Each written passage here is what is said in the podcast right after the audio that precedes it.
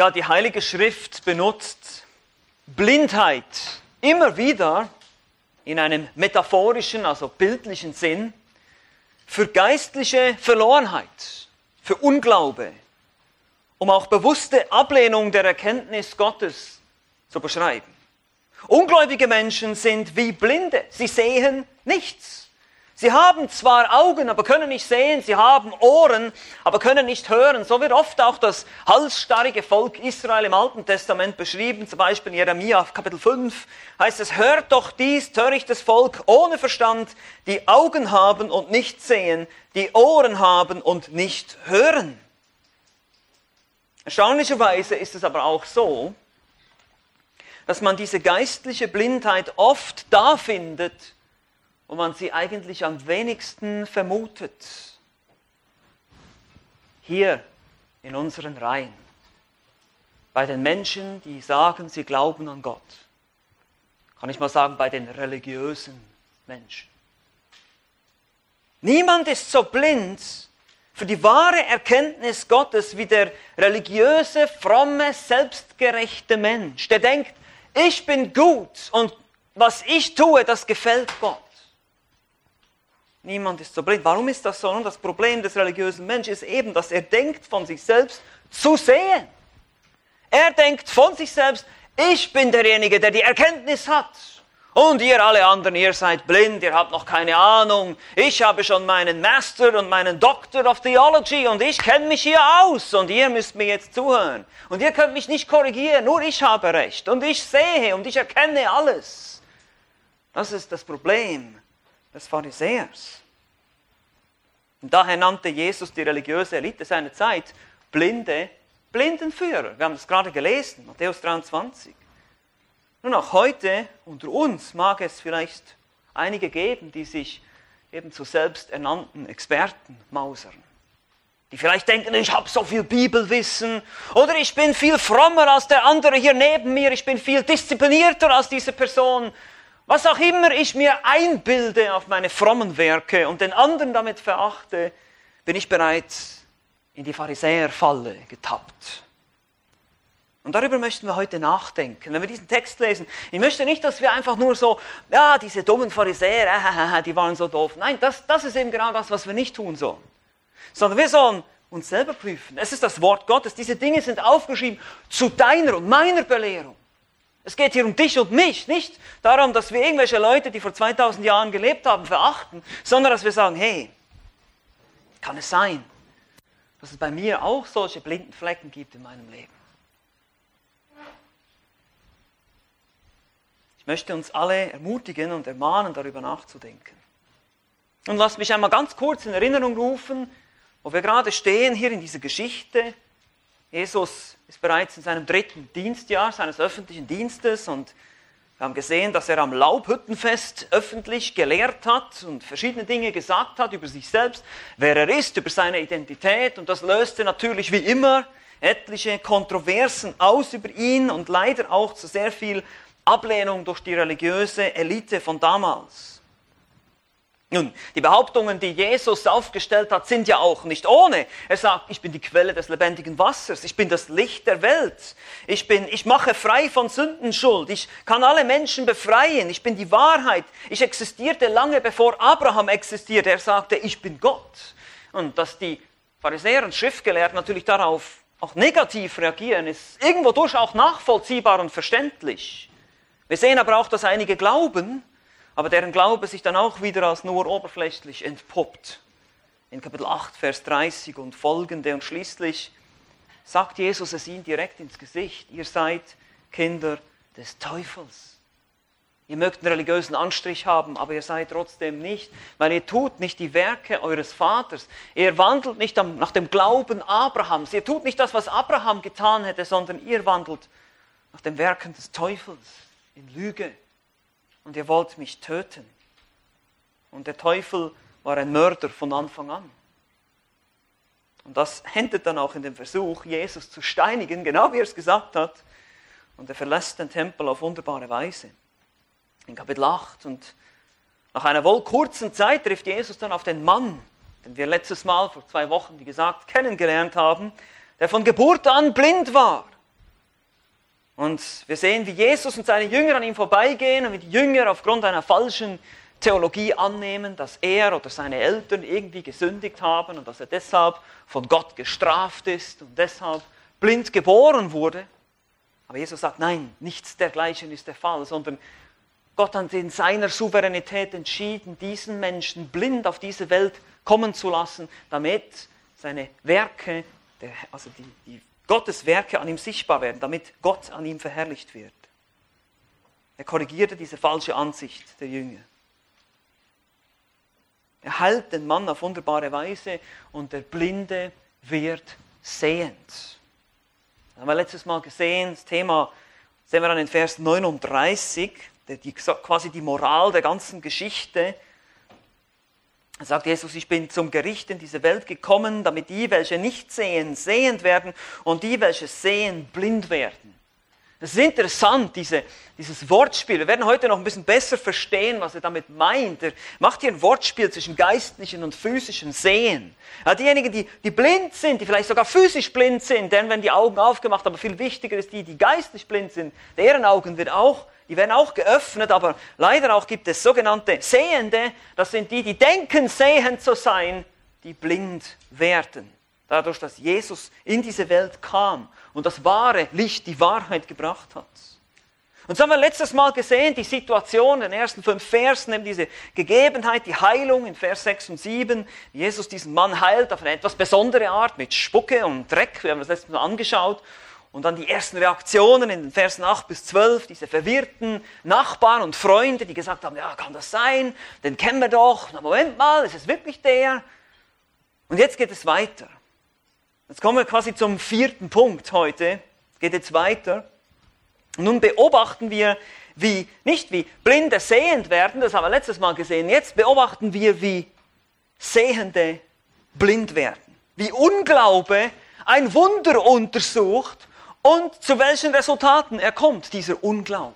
Die haben von Anfang an eine vorgefasste Meinung über Jesus und deshalb kann es nicht sein, dass er der ist, der er behauptet zu sein. Das ist interessant das hier so deutlich zu sehen. Dass diese Blindheit eben nicht einfach eine, eine nicht verschuldete Blindheit ist, sondern eine ganz bewusste Ignoranz. Ein ganz bewusstes Ablehnen von Dingen, die man eigentlich wissen könnte. Und so ist der Unglaube. Das ist der Unglaube. Es ist ein Ablehnen von ganz klar geoffenbarten Tatsachen. Jeder kann sehen, dass diese Welt von Gott geschaffen ist. Jeder Mensch kann das eigentlich und weiß das in seinem Herzen. Jeder Mensch hat ein Gewissen. Jeder Mensch hat ein, ein innewohnendes Verständnis von Gut und Böse. Gott hat es quasi in unsere Herzen gelegt. Es gibt wie so eine Art Stempel oder eine Marke bei uns im Herzen, da heißt es Made by God. Du bist, du bist von Gott geschaffen, du weißt das im Inneren und du lehnst es trotzdem ab. Und so waren auch die Pharisäer. Sie haben es sogar noch vor sich gehabt. Sie haben Jesus sogar noch in Fleisch und Blut als Mensch vor sich gehabt. Er hat Wunder getan und sie haben ihn trotzdem abgelehnt. Also lasst uns das gemeinsam anschauen hier. Das erste Verhör des Blinden in den Versen 13 bis 17. Hier heißt es weiter in Johannes 9 ab Vers 13, da führten sie ihn, der einst blind gewesen war, zu den Pharisäern. Es war aber Sabbat, als Jesus den Teig machte und ihm die Augen öffnete. Nun fragten ihn auch die Pharisäer wieder, wie er sehend geworden war. Und er sprach zu ihnen, einen Brei hat er auf meine Augen gelegt und ich wusch mich und bin nun sehend. Da sprachen etliche von den Pharisäern, dieser Mensch ist nicht von Gott, weil er den Sabbat nicht hält. Andere sprachen, wie kann ein sündiger Mensch solche Zeichen tun? Und es entstand eine Spaltung unter ihnen. Sie sprachen wiederum zu den Blinden, was sagst du von ihm? Weil er die Augen geöffnet hat. Er aber sprach, er ist ein Prophet. Nun, es wird uns nicht ganz genau gesagt, wer hier den ehemaligen Blinden zu äh, den Pharisäern bringt, aber das ist ja eigentlich nachvollziehbar. Wir wissen nicht genau, was jetzt los ist mit dem, wie soll man das jetzt verstehen. Nun, lass uns diesen Mann mal zu den Experten bringen, zu den Pharisäern, zu den, zu den Theologen der Zeit, ist ja logisch, die Fachleute, die müssen wir befragen, deshalb haben sie ihn dahin gebracht. Aber die wussten offenbar auch nicht wirklich, was sie mit ihm anfangen sollten. Aber wir sehen auch, dass es offenbar an einem Sabbat geschah, dieses Wunder. Wieder einmal mehr sehen wir, dass die Pharisäer oder was sie zu beanstanden haben. Sie sehen nicht das eindeutige Wunder, das geschehen ist, sondern sie ärgern sich darüber, dass es am Schabbat geschah. Das könnte auch eine formale Anhörung sein, was wir hier sehen. Es könnte auch sein, dass es am Ende in Vers 34 sogar zum Ausschluss kommt aus der Synagoge. Wir wissen es nicht ganz genau, oder ob sie ihn da quasi nur von sich stoßen. Da gehen die Meinungen der Kommentare etwas auseinander. Aber wir sehen ganz klar, es ist auf jeden Fall ein Verhör. Sie wollen wissen, was da läuft. Wir wissen auch noch, können uns vielleicht erinnern, die Definition, wie die Pharisäer oder wie die, äh, die, die, religiösen Führer den Schabbat verstanden haben. Da gab es ganz viele Definitionen von Arbeit. Eines davon war zum Beispiel Teig zu kneten. Jesus hat einen Teig gemacht mit Spucke und Dreck. Wir haben auch letztes Mal angeschaut, die Spucke haben sie wohl auch als etwas Unreines gesehen und sollte niemals auf einen Menschen aufgetragen werden, gemäß jüdischer Tradition. Und auch jemandem medizinisch zu helfen war zwar okay, aber nur wenn sein Leben wirklich in Gefahr war. Also hier gab es auch etliche Regeln, du darfst jemandem nicht helfen, wenn er medizinisch nicht irgendwie oder wenn er quasi nicht in der Gefahr steht zu sterben. So im Sinne von, du hast den Arm gebrochen und du gehst fast ein vor Schmerzen, aber es ist halt Schabbat, also komm morgen wieder. Also in die Richtung. Ja, das überlebst du ja, oder? Ja, ich meine, wir sehen einfach, dass das war niemals die Absicht von Gott mit dem Sabbatgesetz. Niemals. Niemals. Und Jesus hat ihnen das schon etliche Male gesagt. Es ist, es ist gut, es ist okay, Taten der Barmherzigkeit. Ihr beschneidet sogar eure Kinder am Sabbat. Das ist auch eine. Seht ihr selber ja als Tat der Barmherzigkeit. Warum sollte ich nicht jemanden heilen dürfen am Sabbat? Aber das verstanden sie nicht, weil sie verstanden die Ausrichtung des Schabbatgebots überhaupt nicht, dass es für den Menschen war, dass er einmal einen Tag in der Woche ruhen kann von seiner Arbeit. Es sollte keine zusätzliche Last sein, sondern es sollte ein Ruhetag sein. Aber wie gesagt, der, der ehemalige Blinde hier gibt Zeugnis. Er sagt, er macht einen Brei und nun sehe ich, ich habe euch letztes Mal schon gesagt, dass ich diesen blinden Bettler hier sehr mag. Der ist so, so einfach, so simpel, so direkt. Er sagt einfach nur, ja, er hat einen Brei gemacht und, und äh, ich habe mich gewaschen und das sehe ich. Ja, das ist das, was passiert ist. Aber kann, und, und, und, dann sagen sie, aber das kann ja nicht sein, das kann, der kann nicht von Gott sein, er tut diese Dinge am Sabbat. Aber andere sagen dann wiederum, wie kann es denn sein, dass er solche Zeichen tut? Also es kommt zu einer Debatte unter den Experten, sie sind sich ein bisschen unsicher, die einen sagen das, die anderen sagen das. Und die etwas offeneren wahrscheinlich fragen den Blinden nochmal, was sagst du denn eigentlich über ihn? Was ist deine Meinung? Ihr müsst euch das mal vorstellen, das ist, das ist die Verzweiflung, die hier spricht. Ja, die religiösen Experten, ja, die Pharisäer, die Elite, ja, die müssen diesen blinden Bettler fragen, was denkst du denn eigentlich über ihn? Ja? Was sagst du denn über ihn? Was ist deine Meinung? Er ist ein Prophet, sagt er. Und das sagt er vielleicht, um etwas vorsichtig zu sein. Wir haben ja auch schon gesehen, der Blinde ist immer noch in seinem Prozess, dass seine geistlichen Augen jetzt langsam geöffnet werden, dass er immer mehr merkt, Jesus ist nicht einfach nur ein normaler Mensch, der ist, ist ein Prophet, ist ein Mann Gottes. Sagt er dann auch noch, Mann Gottes. Aber das ist erstmal der erste Punkt hier. Dieses erste Verhör zeigt uns wieder mal eben diesen religiösen Wahn quasi in Aktion. Dieses, dieses eindeutige Wunder, was geschieht und alles, was die Pharisäer im Kopf haben, ist, oh, das geschah doch an einem Sabbat. Und wie gesagt, bevor wir darüber lachen, lasst uns den Spiegel vorhalten. Kann es nicht auch manchmal sein, dass wir auf solche Details achten, dass uns das wichtiger ist als Barmherzigkeit und Liebe. Was, du bist Christ und fährst einen Mercedes? Oder du bist Christ und hast ein iPhone? Ja, solche Aussagen habe ich schon gehört. Oder Leute kommen in den Gottesdienst und sagen, und die, die, die bekommen eine, eine Auslegungspredigt, gesunde Lehre, solide biblische Lehre, und, und die regen sich darüber auf, dass wir Plastikbecher verwenden anstatt einen Kelch. Habe ich auch schon gehört. Gibt's alles im christlichen Glauben, im christlichen Umfeld. Was, du spielst Fußball am Sonntag? Echt? Ist doch der christliche Sabbat, oder? Und das ist die Pharisäerfalle Nummer eins. Ja, könnt ihr aufschreiben. Pharisäerfalle Nummer eins: die Freiheiten des anderen richten und ihn dafür verachten. Da stehen wir sehr in der Gefahr heute. Es sind einfach andere Bereiche vielleicht, andere Themen. Aber wir können sehr schnell andere verachten für ihre Freiheit. Ja, oh, der nimmt sich diese Freiheit, oh, der macht das. Und Paulus sagt ganz deutlich in Römer 14, wir sollen uns eben für solche Gewissensfragen nicht gegenseitig verurteilen. Das ist erstens die erste Pharisäerfalle hier als Anwendung. Also, wir haben jetzt das Verhör des Blinden gesehen. Jetzt gehen wir weiter. Punkt 5, das Verhör der Eltern. Ja, Vers 18. Geht jetzt weiter hier in der Geschichte. Nun glaubten die Juden nicht von ihm, dass er blind gewesen und sehend geworden war, bis sie die Eltern des sehend gewordenen gerufen hatten. Und sie fragten sie und sprachen, ist das euer Sohn, von dem ihr sagt, dass er blind geboren ist? Wieso ist er denn jetzt sehend? Seine Eltern antworteten ihnen und sprachen, wir wissen, dass dieser unser Sohn ist und dass er blind geboren ist. Wieso er aber jetzt sieht, das wissen wir nicht. Und wer ihm die Augen geöffnet hat, wissen wir auch nicht. Er ist alt genug, fragt ihn selbst, er soll selbst für sich reden. Das sagten die Eltern aber deshalb, weil sie die Juden fürchteten. Denn die Juden waren schon übereingekommen, dass wenn einer von ihnen als den Christus anerkennen würde, dieser aus der Synagoge ausgeschlossen werden sollte. Darum sprachen seine Eltern, er ist alt genug, fragt ihn selbst. Wie schon gesagt, wir sehen das immer wieder hier und das sind weitere Aspekte, die sich hier offenbaren, die auch für uns hilfreich und lehrreich sind. Am schlimmsten steht es um die Menschen, die sich ihre eigene Meinung selber bestätigen. Versteht ihr das? Die Menschen, die ihre eigene Meinung sich selber bestätigen. Genau das ist hier der Fall. Der ehemalige Blinde legt ein klares Zeugnis ab, aber das reicht ihnen nicht. Es muss einen Fehler geben. Etwas müssen wir übersehen haben. Es muss eine Ungereimtheit sein irgendwo. Das kann nicht sein, was wir hier hören und bezeugt bekommen.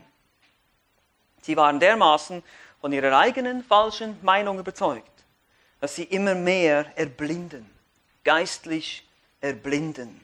Sehende werden blind. Wir sehen genau diesen Prozess hier. Es heißt hier nämlich, sie glaubten nicht, das ist schon mal die Voraussetzung, wenn man nicht glaubt, kann man gar nichts sehen. Wir müssen glauben, wir können nur durch Glauben Gott gefahren, wir können nur durch Glauben Gott erkennen, sie glauben nicht. Na, der sieht ihm nur ähnlich. Der hat nur so getan die letzten Jahre. Kommt, lasst uns mal, lasst uns mal seine Eltern fragen. Wenn wir schauen, ihr seht, wie sie Hände ringend nach irgendwas suchen, was sie dann sagen können, ah, jetzt haben wir endlich einen Beweis, dass es wirklich alles nur Fake ist hier.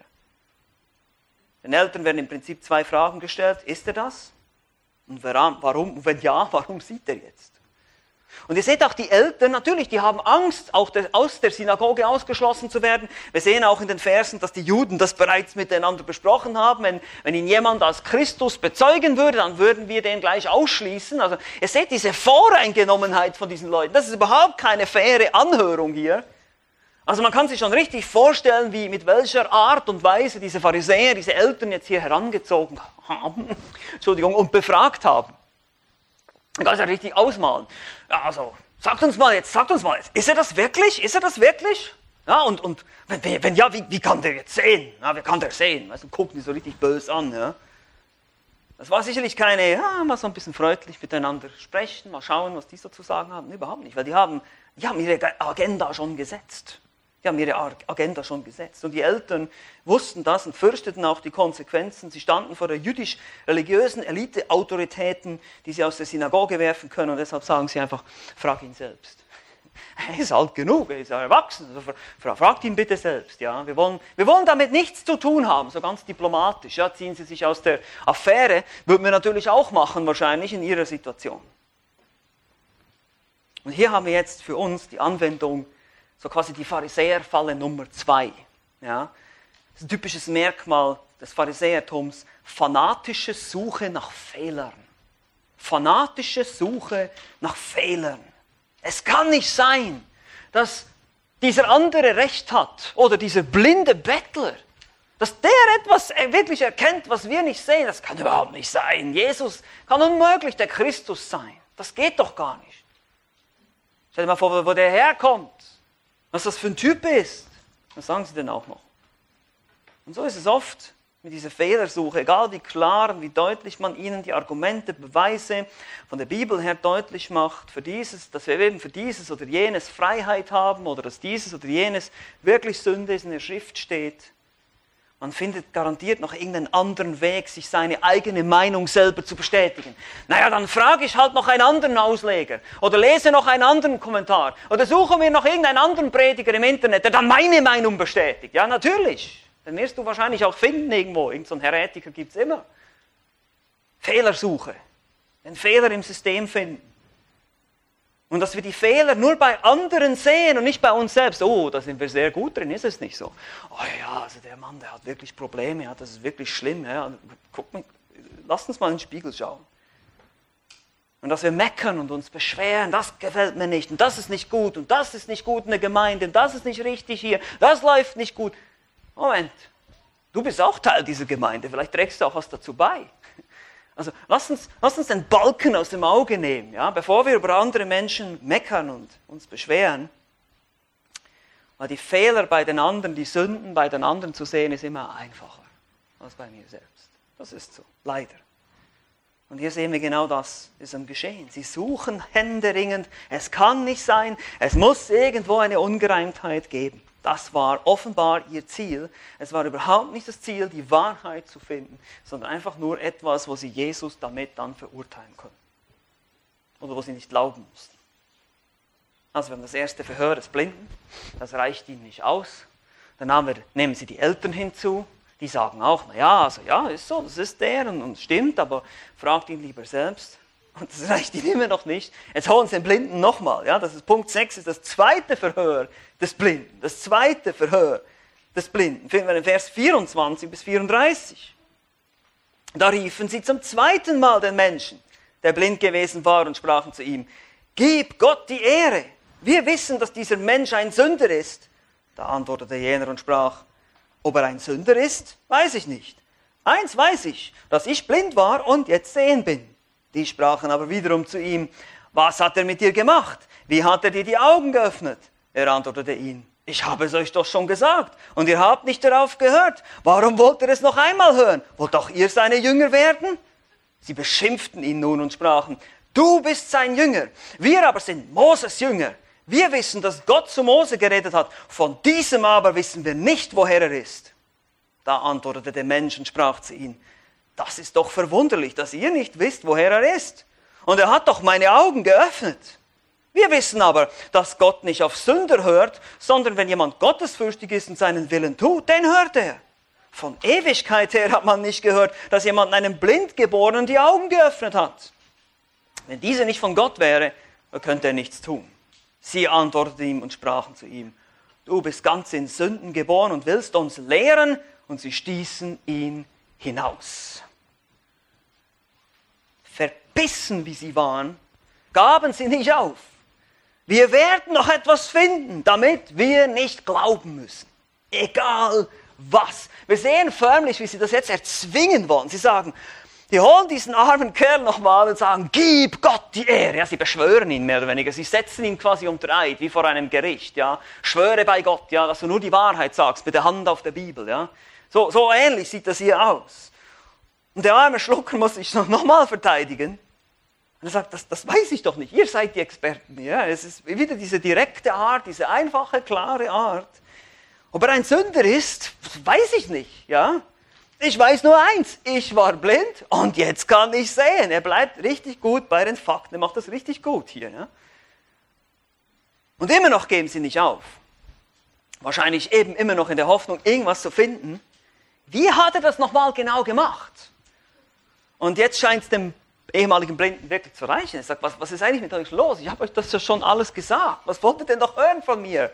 Äh, äh, oh, wie gesagt, ob er ein Sünder ist, weiß ich nicht. Aber wollt ihr etwa auch noch seine Jünger werden? Also die Frage wird aber so gestellt im Griechischen, wollt ihr etwa auch noch seine Jünger werden? Aber nicht doch, oder? Also deshalb denke ich, es ist vielleicht eher ein bisschen Sarkasmus, aber ihr wollt doch nicht etwa seine Jünger werden, oder? Und das ist natürlich äh, für die Pharisäer hier genug. Jetzt kommt es aus ihnen raus hier. Sagen, wir sind Jünger des Moses. Was fällt dir eigentlich ein? Wir sind Jünger des Moses. So in dem Sinne wie, mein Papa ist besser als dein Papa. Ja, wir, wir sind Moses Jünger. Du bist ein Jünger von diesen komischen Typen da aus, aus Nazareth. Ja, aber ich bin hier, wir sind Moses Jünger hier. Wir wissen nicht mal, woher dieser Kerl kommt. Sie sagen nicht mal seinen Namen. Sie sagen nur, na, dieser, dieser. Wir wissen nicht, woher dieser kommt. Wer gibt ihm überhaupt Autorität? Diese verrückte, besessene, ungelehrte, von einer unbedeutenden Familie, von einem Dorf, von dem er sagt, kann nichts Gutes kommen. Ja? Das kann aber nicht sein. Und was sagt der Blinde, der ehemalige Blinde? Und der wird jetzt auch ein bisschen zum Theologen hier. Er sagt, echt? Ihr wisst nicht? Und der tut solche Zeichen an mir? Ich meine, dass ihr die Religi das wundert mich richtig, dass ihr die religiösen Experten das hier nicht sehen können. Das auch wahrscheinlich mit einem etwas knisternden Sarkasmus, vielleicht auch mit einer etwas Genugtuung, so ein bisschen, ah, jetzt habe ich sie aber, ja.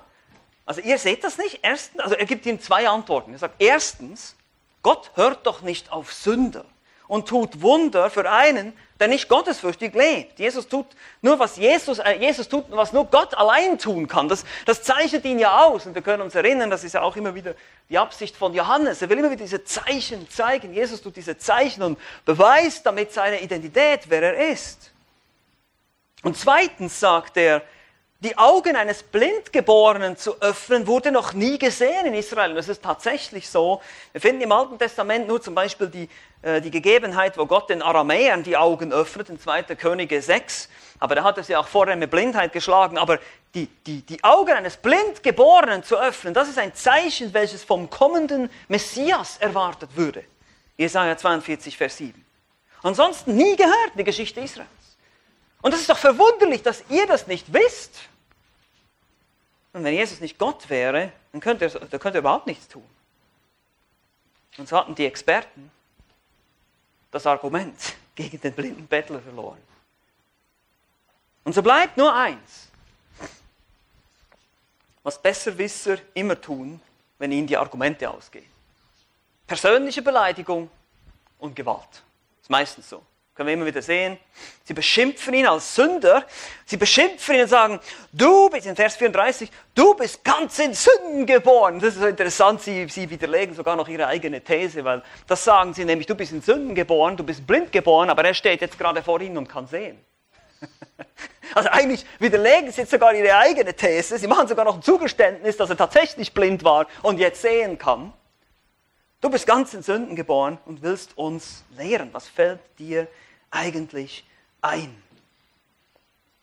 Und sie werfen ihn raus. Wie schon gesagt, es kann sein aus der Anhörung oder sogar aus der Synagoge, weil das ist aber dann auch ein sozialer Ausschluss. Also die werden dann auch von Unterstützung und von anderen Dingen ähm, ausgeschlossen. Das war eine ziemlich heftige Sache, wenn das passierte.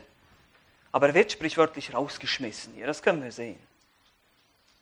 Und so sehen wir einmal mehr, dass Unglaube eine Willensentscheidung ist. Das sehen wir nach diesen drei Verhören ganz deutlich.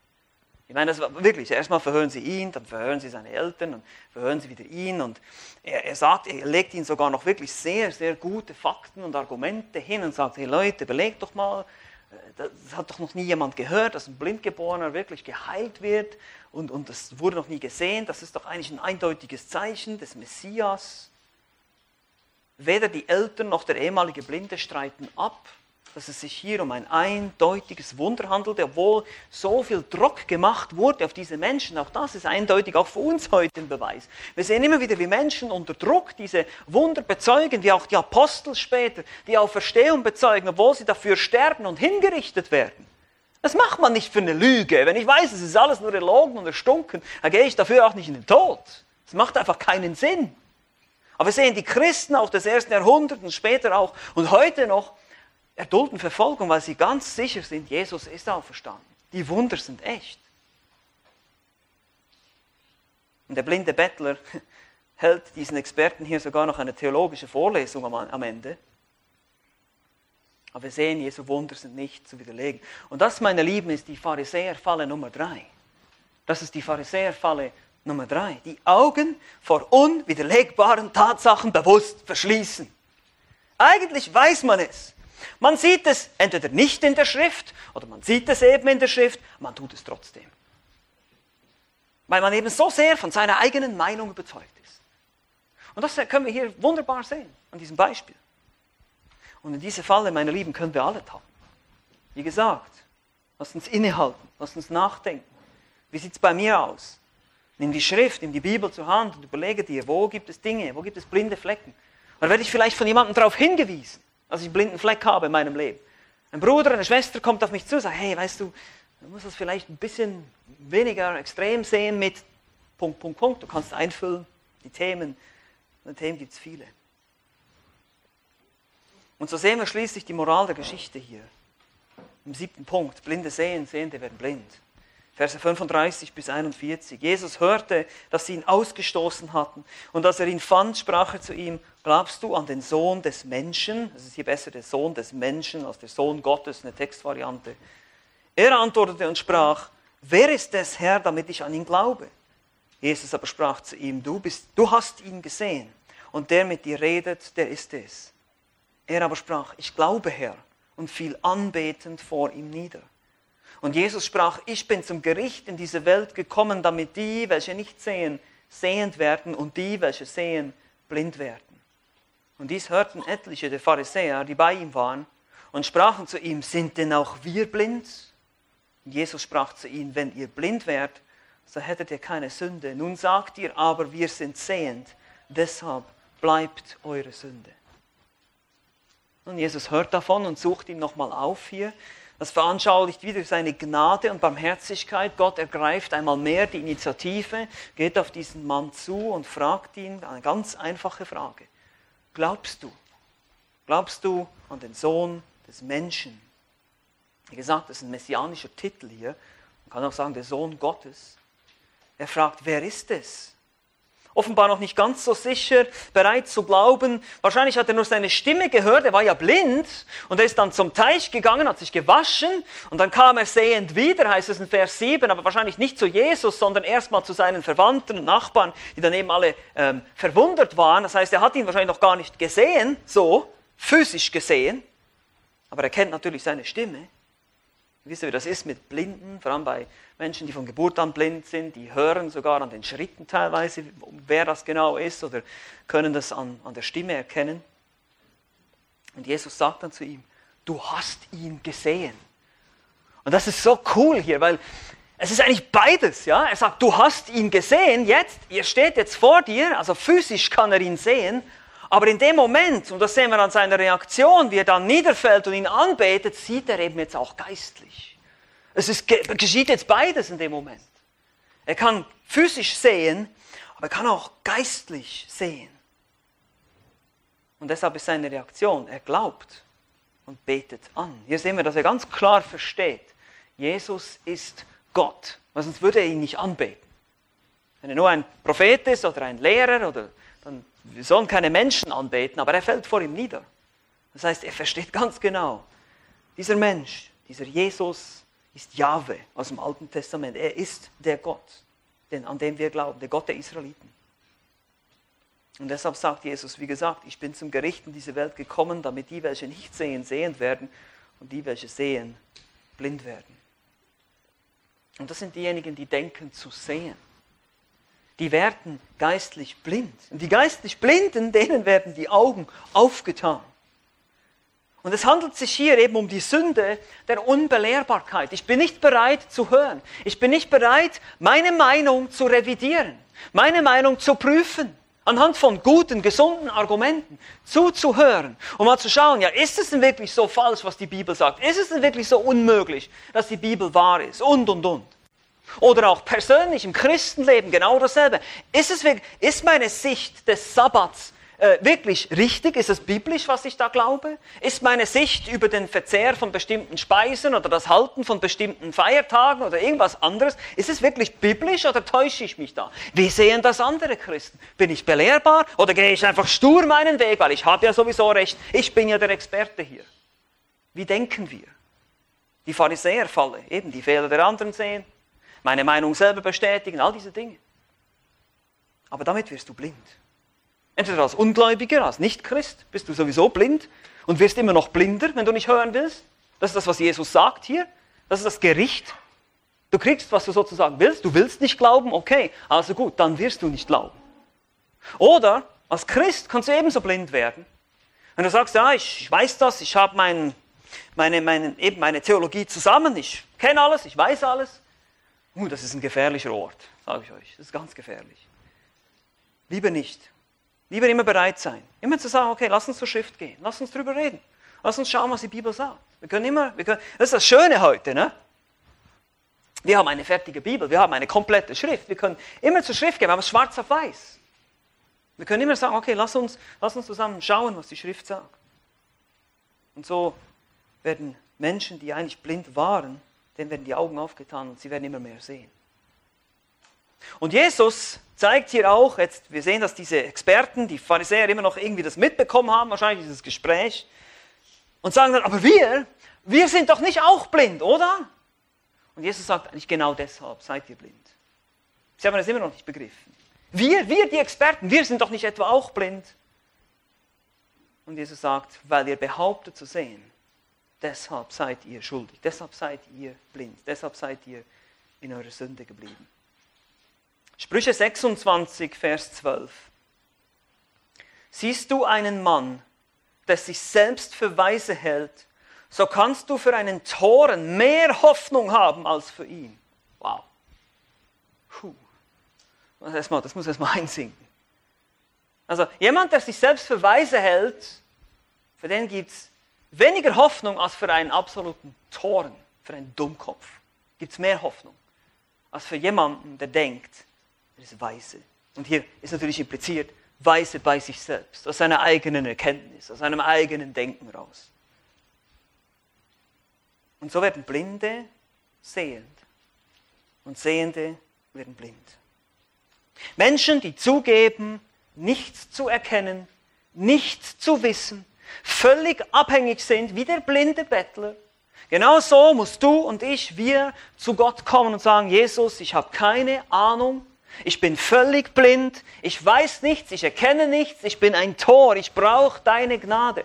Du musst mir die Augen öffnen, lehre mich die Wunder in deinem Gesetz. Wir müssen es verstehen, es kommt durch Offenbarung, es ist nicht in mir selbst, die Erkenntnis ist nicht in dir selbst zu finden, weder in deiner Vernunft, noch in deinen Gefühlen, noch in deinem Herzen findest du Wahrheit, da findest du nur Dunkelheit, da findest du nur Sünde, das ist alles, was du da findest, du findest die Wahrheit nur außerhalb von dir, durch Offenbarung. Von außen. Gott muss es dir zeigen. Geh zu ihm und bitte ihn darum, zeige mir die Wahrheit, hilf mir zu verstehen. Und sonst, du sagst, nee, nee, ich schaffe das selbst. Ich bin selber intelligent genug. Ich kann selber denken. Nein, kannst du nicht. Das ist eine Einbildung. Weil dein Denken ist von der Sünde beeinflusst. Du bist ein verdorbener Mensch. Du bist ein verdorbenes Geschöpf. Du kannst nicht klar denken. Das kann, kann keiner von uns. Wir brauchen Gottes Gnade, um das zu tun. Wir sind völlig abhängig. Siehst du das denn nicht? Wir sind völlig abhängig von Gott. Ohne sein Wort wüssten wir nichts. Wir wüssten alles über nichts und nichts über alles. Keine Ahnung.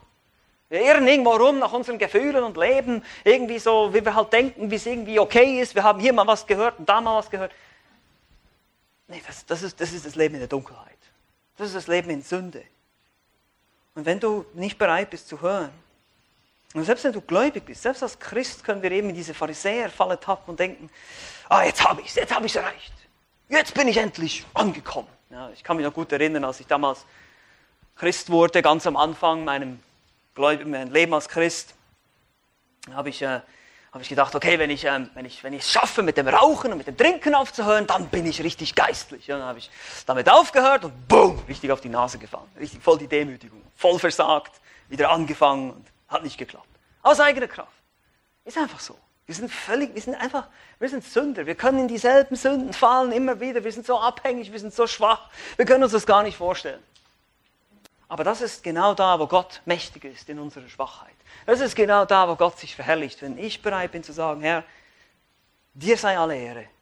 Und wir werden eines Tages, wenn wir vor dem Thron Gottes stehen oder knien, dann werden wir unsere Kronen nehmen und hinschmeißen. Sagen, dir ist alle Ehre. Mir gehört gar nichts. Ich habe nichts getan. Du hast alles getan. Dir gehört alle Ehre und alle Ruhm in Ewigkeit. Das ist wahres Sehen. Und deshalb lasst uns nicht töricht sein, wie wir es hier sehen und denken, ja, ich weiß jetzt schon alles, ich habe es jetzt schon erreicht. Wir müssen immer wieder bereit sein, uns zu hinterfragen, immer wieder bereit sein, uns korrigieren zu lassen. Amen. Amen. Lass uns beten. Ja, wir können einfach nur sagen, Herr, du bist alles in allem. Wir sind schwache Geschöpfe, wir sind sündige Geschöpfe, wir haben keine Erkenntnis in uns selbst. Das ist alles Einbildung was uns die Welt heute vorspiegelt, dass wir dich finden könnten durch unsere eigenen Nachforschungen, durch unsere eigene Vernunft, dass wir irgendwas haben in uns, was gut ist, was dir gefallen könnte. Nein, das ist nicht so. Wenn wir das denken, dann werden wir blind. für unsere eigene Sünde, für unsere eigenen Fehler, die wir machen, für unsere eigenen Unvollkommenheiten. Aber wenn wir dein Wort öffnen mit einem offenen Herzen, mit einem suchenden Herzen, dann können wir deine Herrlichkeit und deine Heiligkeit sehen und verstehen auch, wer wir sind. Wir erkennen, dass wir eben auch blinde Bettler sind, die am Straßenrand sitzen und die nur rufen können, erbarme dich, Sohn Davids, erbarme dich, Herr Jesus Christus, über mich. Wenn heute jemand hier ist, der dich nicht kennt, Herr, ich bitte dich einfach, dass du ihm hilfst, das zu tun heute nach Hause zu gehen und zu dir zu schreien. Ich bin blind, öffne mir die Augen, Herr. Und wenn wir als Christen leben, vielleicht schon eine gewisse Zeit, aber auch in allerlei Gesetzlichkeit und irgendwelchen äh, Vorlieben über oder Dinge betonen, die nicht betont werden sollten, korrigiere uns, Herr. Hilf uns, das zu erkennen.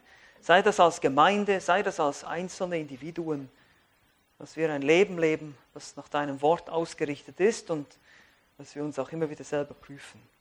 Danke, dass du uns führst und leitest, dass du der gute Hirte bist, dass wir auch darauf vertrauen dürfen.